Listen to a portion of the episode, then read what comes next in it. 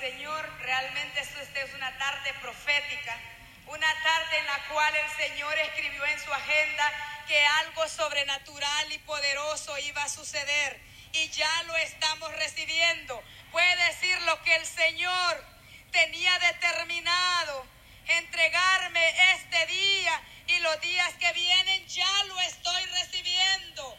El río de su espíritu está en este lugar y me está inundando y yo estoy siendo sumergida en el poder del Espíritu Santo. ¿Lo cree usted? Puede hacerle como que está nadando, como que se está sumergiendo en el nombre de Jesús. Pues mire, esta es una tarde hermosa y queremos agradecer también la visita a la iglesia de la Ceiba, los pastores Luis y Nolvia de López. Allá tenemos a la iglesia de la Ceiba. Queremos agradecer a cada uno de ustedes su asistencia al evento del Ejército de Mujeres.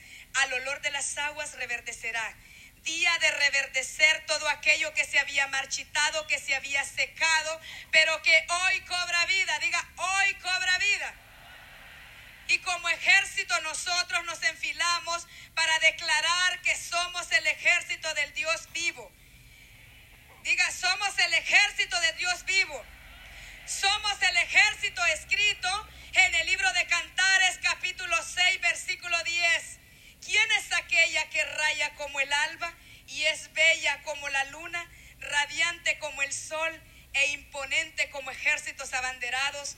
Hoy el Señor nos ha hecho una convocatoria y al sonar del shofar, los ejércitos del Dios vivo comenzarán